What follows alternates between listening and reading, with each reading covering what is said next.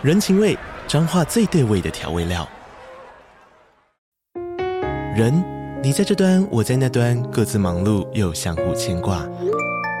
情，街角的吵杂声传递温暖与思念。味，是从每一个转角飘出的乡愁。这里是彰化县政府 Podcast 节目《彰化早咖》，我是主持人内克。从彰化大小事各具特色到旅游攻略，透过轻松有趣的访谈，带着大家走进最在地的早咖。准备好了吗？彰化的故事，我们说给你听。以上为彰化县政府广告。嘿，我是只爱大冰奶的奶茶司机。那不知道各位茶友在过完年假之后有没有把你的心思拉回来工作一点呢？我则是在年假期间呢，由于没有那么积极的更新频道，突然觉得时间多好多啊！偶尔这样多花点心思陪陪家人也是不错啦。趁这时间也顺便回顾一下，我每次录一集节目到底要花多少时间和精力，算算才惊觉到，大概前前后后加起来可能要几个小时。大家不要看一集节目，它只有二十分钟左右而已。但毕竟录音绝大部分时候当然都不可能一口气就录完嘛，更不用说我大部分都是把握零碎的时间，断断续续的把不同的片段拼凑起来。虽然感觉好像是善用时间呢、啊，不过有时候没有办法把一个片段一口气录完，下一次又要开始接着录的时候，都要回顾一下之前到底讲到哪里了，那还有什么东西还没讲的，这样断断续续的录啊，其实效率有点差，因为总要花一段时间才能回想起之前要讲什么嘛。总而言之呢，反正录制一段录音呢，都要花上我好几倍的时间来真正录制完毕、剪辑它。还有点呢，就是在过年之后啊，我所处的公司有点变动。本来想说过完年后可以好好上个班的，就这人事内部啊波涛汹涌。过年后一回来，上面的管理层就跟下面打工仔说：“啊，最近啊，我们公司要重组，打算重新聚焦公司的方向。”然后招募更多的新血，那同时呢，也要检验一下我们这些老员工的效率啊，到底合不合格？这席话搞得大家都人心惶惶。就过一个礼拜啊，就有几位同事接到 PIP 的通知，就是绩效改进计划。那通常拿到这个 PIP 的同事啊，十之八九最后都是要走人的。所以这阵子啊，大家貌似认真工作，实际上都是愁云惨雾的。说实在啊，放假回来就吃这一套，实在是吃不消啊。虽然我自己是没有接到 PIP 的通知。我这阵子确实过得挺提心吊胆的，可能再观察一阵子吧。如果公司的营运状况真的每况愈下的话，与其被动等裁员呢，不如好好想想之后的出路吧。所以也请大家稍微见谅一下，那近期的更新可能就没有那么的规律了。那如果还不是最糟的情况，比方说真的最糟的情况发生，或是哎我真的下定决心换新工作的话，可能比较多的时间跟精力就会花在找下份工作。如果这情况真的发生了，那我。更新可能就暂时停止了。不过如果真的走到这一步啊，我会跟大家告知一下。那扫兴的部分先讲完了，那我们接下来就趁还有一点时间可以录音的当下呢，来把基多的夜游做个完结吧。哎，是的，我们这趟厄瓜多之行啊，还没有收尾嘞。上集闲聊真的是过年时间抽点闲暇琐碎的时刻，赶快录一集，怕大家太无聊。因为只是过年这段时间呢，勾起很多以前的回忆，顺便发发牢骚而已。真的要录期节目啊，介绍一些风俗民情，还是得做一点功课的。就算我还有一点印象的话，但整理一下手边做过功课还是必不可少的。那废话就不多说，我们就再拉回我在基多的时空吧。话说上回在咖啡 Rojo 啊，虽然那个妹子整体的平均水准虽然说是不太满意，但最后好歹也是找一位身材火辣的当地人解解一些成就。不过重点还是啊，因为这个钱实在是太便宜了。只要小姐不是雷到一个境界啊，感觉好像也不会太心疼，所以就想说，反正最后还有点时间，不如就来找另外一家店探探险吧。那最后我是锁定在两家店，那两家店位置呢，天南地北，一间呢是在北边的 Mosque M O S Q，那一间呢是在南边的 Club 一二二。这两间呢也是除了咖啡罗和咖啡一五之外，比较常有人提及的。风评嘛，大致来说也不算差，然后价格也都差不多，都是二十来块美金左右。那我本来是有点想去 Club 一二二的，那最重要一个点呢，是它真的比较方便，因为那个店的位置呢，离我住宿的地方其实蛮近的，开车一下就到了，离老城区也不太远。而另一间 Mosque 啊，它的位置就真的离其他热闹的地方就真的离蛮远的，在城市的北边，一个貌似不太热闹的区块，然后偏远到会有人在 Google Map 上抱怨，然后建议他们开距离市中心比较近的分店。不过最终我还是选择 Mosk。那其中一个原因呢，是有人觉得 Club 一二二的水准呢比较一般一点，然后整体的装潢跟感觉呢也比较接地气、朴实无华一些。那相较下，Mosk 顶多就是有人抱怨它的距离远，那其他比较没看到什么负评。那确实，外观上面从照片上来看，Mosque 也确实比较像一些比较时尚点的夜店。那距离的话，虽然说那个地方确实离我住的地方开车要一段距离，但刚好呢，那天我要去更北边的赤道纪念碑啊，那就在厄瓜多基多的市郊，开车大概要一个多小时出头，刚好白天可以做一些正常的观光，然后回来之后。顺便去附近绕一绕，吃吃晚餐，然后再去夜店喝喝小酒，运动一下。光想象就是个完美的一天呢。于是呢，计划就这么定下来了。隔天中午过后呢，就驱车前往赤道纪念碑。虽然说离市区有一点点距离，但毕竟作为基多数一数二的景点，这点如果没去，特别是我还自驾的情况下，没有去这个地方，完全是说不过去的。那说实在，基多市区的车流其实还蛮大的，虽然不到在路上塞得动弹不得，但毕竟车不少，路线也其实蛮复杂的，有时候还要注意一下 BRT 的路线，不然有时候就不小心开过头，或是不小心就不能切换车道了，开起来多少还是有点压力。不过开到市郊以后，情况就舒坦多了，毕竟路况也比较单纯，很多时候呢就路直直开就好。那窗外景色呢也挺不错的，就像我第一次从机场开车来市区一样。在他们市郊开车啊，如果天气好的情况下，还是挺令人心情愉悦的。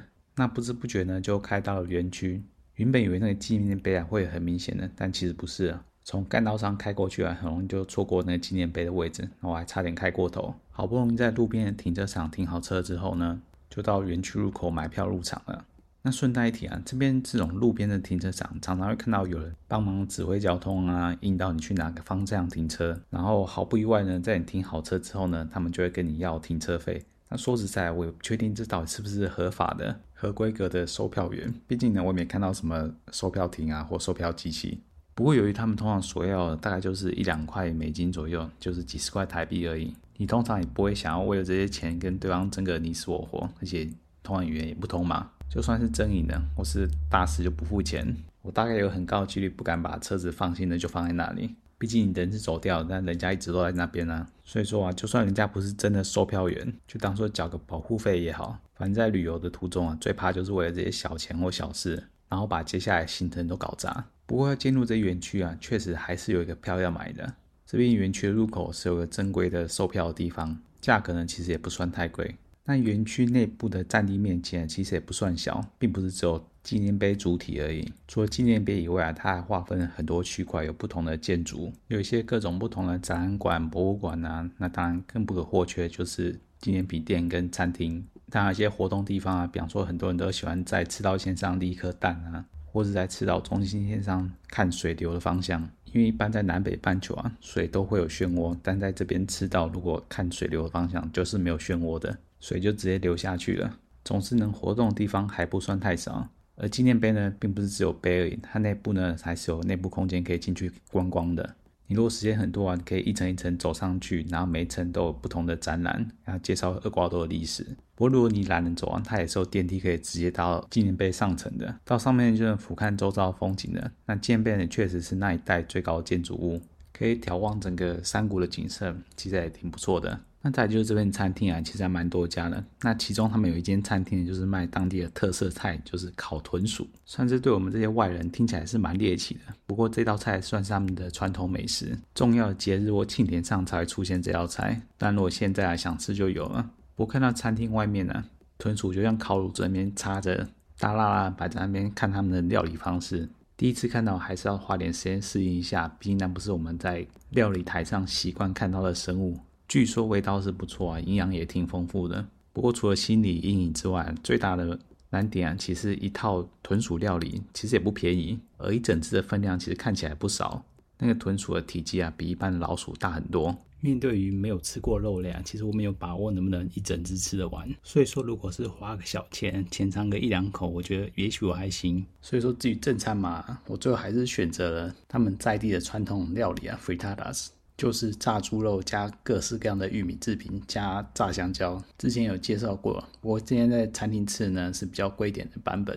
不过虽然在这边吃啊贵了一截，但是我觉得口味上其实也没有差很多。感觉在市中心的快餐店卖这种 frittatas 的，我觉得就已经味道算不错了，而且呢价格是便宜很多。在高档的餐厅吃这个嘛，好像多出来就真的是蛮气氛的。不过好在味道当然还是不错的，而且一定会很饱。饱餐一顿之后呢，时间也差不多了，然后再去附近的商店逛逛呢，就驱车前往市区了。那开到 Mosque 附近的北区之后呢，天色也差不多变黑了。那我现在才知道啊，大家为什么嫌这地方偏僻，是真的有理由的。因为这一区啊，原则上就是一个工业区，各种大大小小的工厂啊，或是仓储都在这一带。那反而这一带呢，没有什么住家，晚上去呢就格外冷清。不过有点不一样的是啊，这边居然零零星星的又插了几座摩铁在附近，而且就不止一家。我这样开过去算算，大概有两三家以上。一开始凯恩想说，哎，奇怪，为什么 motel 开在这种偏僻的地方？不过后来想想，其实也蛮合理的。台湾很多 motel 也是开在这么偏僻的地方。不过要这么多家 motel 都开在一起，那确实也挺少见的。也许这边就是大家工人过来放松的地方吧。而且搞不好刚好离工作的地方很近，上了一整天班，需要来调剂一下身心啊，再合理也不过了。那转过几个转角啊，终于看到 mosque 了。这个地方啊，说实在不开车我还真不知道怎么去。不过这 mosque 的入口啊，还真的有点小。如果开车去的话，这个进去的大门啊，只有一个车道宽。如果你车大一点的话，开的还谨慎一点。那门口呢，也有警卫去查看你的身份证跟护照。确认完身份之后呢，就开着车道进去呢，就可以看到后面的停车场及 mosque 本体。停好车之后进去呢，就有接待人员来招呼了。那一样呢，也是一些进去入场呢，就是五块钱还是六块钱，反正就是这个入场费加一杯饮料。那本来包包是要放那么置物柜，不过一想，反正车就停在外面，那不就直接放车上就好了。那接待人表示呢，没问题，就可以放车上。于是呢，我就带着钱包跟手机入场了。对，这边手机也是可以带的。个人的感觉是，这边的夜店管制上没有那么严，你可以带手机进去入内使用，它也不阻止你要拍照干嘛的。不过对我而言，手机还是蛮重要的。除了如果在里面太无聊，可以滑滑手机打发点时间之外，最重要当然是跟妹子沟通啊。那进去之后啊，确实觉得 Mosque 的外观跟装潢比起前两间店呢，真的是有好上一些，比较明亮、稍微时尚一点的夜店感觉。前面两间都稍微昏暗了一点。那 Mosque 呢，除了一开始进去吧台区呢，中间就是稍大一点的舞台区、观众区。那旁边呢，还有一个 DJ 室，有人在播放音乐，然后里面有几个妹子在里面嗨。那重点嘛，还是得在妹子身上。我个人是觉得这边妹子的数值，大概介在一五五跟咖啡 Rojo 中间。大部分的妹子嘛，数值算是还可以接受。但要说如果要让人比较有印象的，倒是没几个。那身材方面倒是让我有点意外的是，大部分的身材都比较平庸一点。当然我的标准可能比较高了点。不过呢，这边的妹子啊，除了下半身大家都一样的健硕之外，大部分的车头灯都不怎么亮眼。那就算有车头灯比较有分量的妹子呢，她们全身上下也都比较有分量。简单来讲，就是找不太到那种一个怂在捧的妹子，也就导致于啊，这边素质虽然平均水准比 Cafe Rojo 稍微好那么一些，但毕竟在当地喝了几次茶，总会想要再喝一些比较再更让人印象深刻的选择。可惜的是呢，在我快速扫描一圈之后，发现好像没有什么特别亮眼的妹子。于是呢，就只好先坐在舞池旁的座位区，坐着啤酒喝喝，顺便再观望一下。那这时我的余光其实有瞄到啊，在 DJ 室啊，有一位妹子随着音乐摇得很嗨。她一头黑直发，长得还算标致，车头灯不算特别显眼，但也算凹凸有致吧。只不过她有个小小缺点，应该说对我而言，她是一个大芝麻。不止身高比我高，我感觉他的体型应该也比我快一些。虽然说之前也是有交手过大芝麻，不过如果以前没试过，满足一下好奇心是可以的。但我个人还是没有那么偏好小孩开大车的感觉，感觉在运动的时候还是身材找比较适配一点的，活动起来还是比较容易有默契一些。而且他一个人听音乐听得挺嗨的，在 DJ 室嗨完了，又跑出去找其他姐妹闲聊喝酒，感觉不太像是想要搭理现场的男客人。不说啊，我还以为他也是客人之一。反正就先按兵不动，再观察一下。那舞池的座位区啊，算是座位挺多的。整体而言呢，当天的客人其实也不算多，也很容易就找到空的沙发可以坐。妹子的数量大概观察一下，大概有十来位，可能比 Club 155少一些，然后比 Cafe Rojo 再多一些。所以总而言之啊，Mosque 的水准呢，除了装潢以外，其他大概就在 Club 155跟 Cafe Rojo 的中间，大约是这样的水平。那妹子呢，有一些是靠在吧台，然后有一些会站在舞池上稍微卖弄一下身材。那还有一些呢会坐在 DJ 区，其他呢有的会站在角落，相对比较不显眼的地方。那有些也会跟姐妹一起坐在沙发上聊天。那我那天前面呢就坐了一对妹子。两位长相都还算及格，唯独那个身材真是相当的平庸。不过他们偶尔呢也会回过头来跟我抛个媚眼，只不过啊我真的没有特别有兴趣，只好礼貌微笑回应而已。然后继续坐着喝闷酒，才发现几乎绝大部分男客人都坐着发呆或是滑手机而已，反而身边有妹子聊天呢、那是极少数。是说如果坐车四处观望，大大概也像我一样，反正就是看有没有看得顺眼的妹子出现。不过也是有蛮大一部分客人啊，一个人坐着就埋头滑手机。大半天也不看他抬个头看一下，好像周遭发生什么事都跟他无关。而且每次去夜店都会发现这样类型的客人，都不知道他们来这边是要来干嘛的。不知道是不是跟朋友一起来，就朋友看上其他的妹子，就先去活动了，有朋友在那边等他。不过也许有些人就喜欢这种深色场所发呆放空，喝喝酒抽根烟，其实也不是真的要来运动的。那在台上的妹子换了一两轮之后呢，舞台上出现了一位穿白色小可爱的妹子，金褐色的头发。那重点是呢，她的五官不像有些拉丁美洲比较圆润一些，但也不像欧美啊这么立体，反而比较稍微像亚洲的审美观，稍微秀气精致一些。虽然说整体还是比较偏向欧美洋人的脸型，不过就已经足够展现出她跟旁边的妹子不一样了。再稍微看看，虽然妹子的身材呢也不算特别出众，不过由于她真的长得算挺别致的。所以稍微看看呢，最后还是决定他了。于是就起身，朝他微笑一下，就示意他过来。于是妹子呢就开开心心的走下台，坐了过来。妹子呢也算是比较热情大方的，一过来呢就很自然的靠过来蹭在我身上。那一开始呢，他还是起手势夸妹子一下，但还是要先抱歉一下哦，跟他说我不会讲西班牙文，然后就跟他说你感觉跟其他妹子都不一样，特别的显眼。那他就笑得很开心。就笑说：“真的吗？”然后他说他也很好奇啊，为什么很多亚洲的客人都喜欢找他？果然我的感觉是没错的，这妹子的脸型呢，确实是比较符合亚洲这边的审美观。然后就问说：“哎，你有遇过哪些亚洲客人呢？”他说：“南韩跟中国。”果然还是这两个地方茶友啊，容易在世界各地留下自己的痕迹。那我想当然，当然是他第一个遇到的台湾客人。妹子也真的挺年轻的，二十来岁左右而已，是委内瑞拉人。大家如果稍微有研究的话，就知道委内瑞拉是专出美女的，常常在选美比赛啊，常常大出风头。所以那个国家呢，穷的只剩下石油跟美女而已了。那如果你常在世界各地走跳的话，也应该会常常会遇到委内瑞拉来的美女。毕竟国家状况很糟啊，有点姿色都会出国。靠美色呢来赚取一些外汇。那简单聊一下之后呢，发现妹子态度也挺好的，也挺爱笑的，也很大方的给吃豆腐，看是摸摸小手啊，还是摸摸腿，抱一抱都没什么问题。所以呢，就决定不要再耽误彼此的时间了，就问妹子要不要去房间多深入交流交流。那她自然是没什么问题啊。于是我们就在吧台结账之后呢，她就带我去楼上的房间。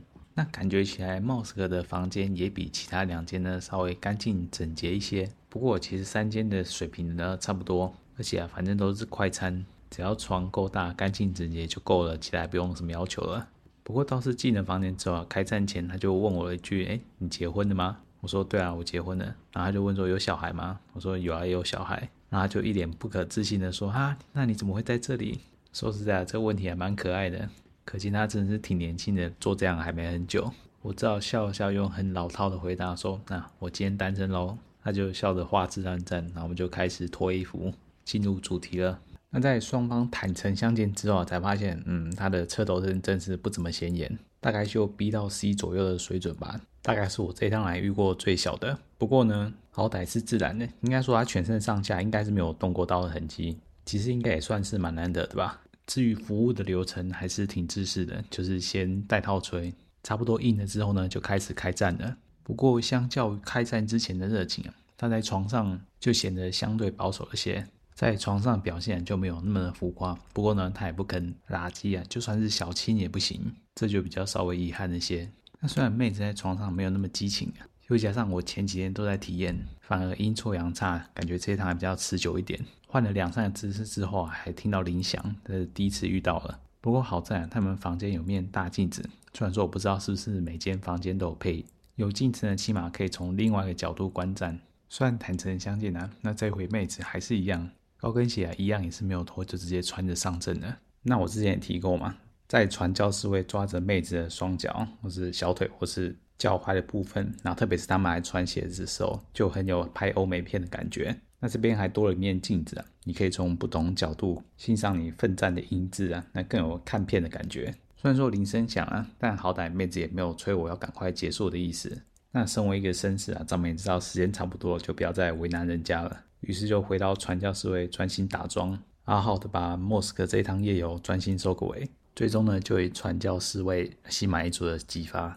那结束之后，我们两个也是简单整理一下，就穿起衣服一起下楼。那离别时呢，他还是很热情的给我一个大大的拥抱。只能说妹子态度还是不错的，只是可惜啊，如果床上再更投入一点的话，那是更好。但是啊，不到三十块美金的快餐，就年轻人、长相还不错的妹子，哎，实在不能要求太多了。下楼后回到舞厅，他由于手边的啤酒已经喝完了，就再稍微环顾一下，就上个厕所就离开了。其实，在一五之后的这两间呢，由于对妹子的筹码，那个 Fisher 是分开的。其实我还蛮想试试看，能不能在里面再找另外一位妹子继续玩。可惜的是呢，之后这两间光找到一位就不是那么轻而易举了，更何况还要找到下一位，而且这势必得要更正点才会有兴趣嘛，不然还在 CD 中的时候硬找位自己没有那么喜欢的，然后还要在十五分钟的快餐内可以顺利结束，哇，这难度可能对来讲真是太大了。虽然再找一位啊，就二十几块美金诶，算是小钱。但如果环顾四周找不到什么太满意的对象，那我宁愿去找下一间店。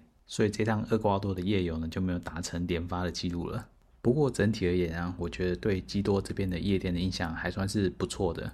毕竟真的价格便宜，素质呢也还算不差。就算撇开这个啊，作为一般的旅游城市，我觉得也是蛮不错的。毕竟可以观光点也不少，吃的住的物价也不贵。比较可惜的是啊，厄瓜多版在中南美洲算是自然相对还不错的国家。不过这几年自然有越来越糟的趋势，甚至在我离开厄瓜多之后没多久啊，当地就有新闻爆出当地的大毒枭啊越狱成功，要跟政府宣战，然后总统还宣布要进入紧急状态。虽然说在我去之前呢，就已经有耳闻当地的治安已经没有以前这么好了，什么外国人啊，尽量不要单独行动啊，避免成为肥羊被抢劫什么的。不过事实是呢，我在基多啊，不管是白天还是夜晚，或者是人多人少的地方，我倒是都觉得还蛮平静的，没有遇过什么危险的场面，甚至连什么不法分子的聚集啊，或什么当街嗑药、抢劫、流浪汉，几乎都没有看到，跟一般的旅游城市呢，就大同小异，没什么两样。可惜的是，今年初这样搞这么一招，暂时肯定是去不成了。大家还是等那边局势稳定一点呢、啊，再过去。那如果你真的有兴趣去呢，也不用担心说你西语不行，那去那边是不是不方便？那只能说确实啊，如果完全不会西班牙文的话，去那边真是多多少少还是有点不便的。毕竟那边大部分人都还是只会说西班牙文的。不过有手机的话，这些都不算是个问题。虽然说我个人还是比较偏好能跟妹子自然的沟通，但原则上有钱是大爷，只要想进去消费，他们也是很欢迎的。那最后就希望他们的局势呢能慢慢稳定下来。虽然我知道在座绝大部分的听众啊，要去厄瓜多一趟绝对是路途遥远的，不过我还是觉得如果有机会的话，蛮值得去一趟的。那我们本次的分享呢就到此为止啦。那虽然未来充满不确定性啊，不过我还是尽量下礼拜就发车啦。如果真有什么变动，会再告知大家的。那就大家拜拜喽。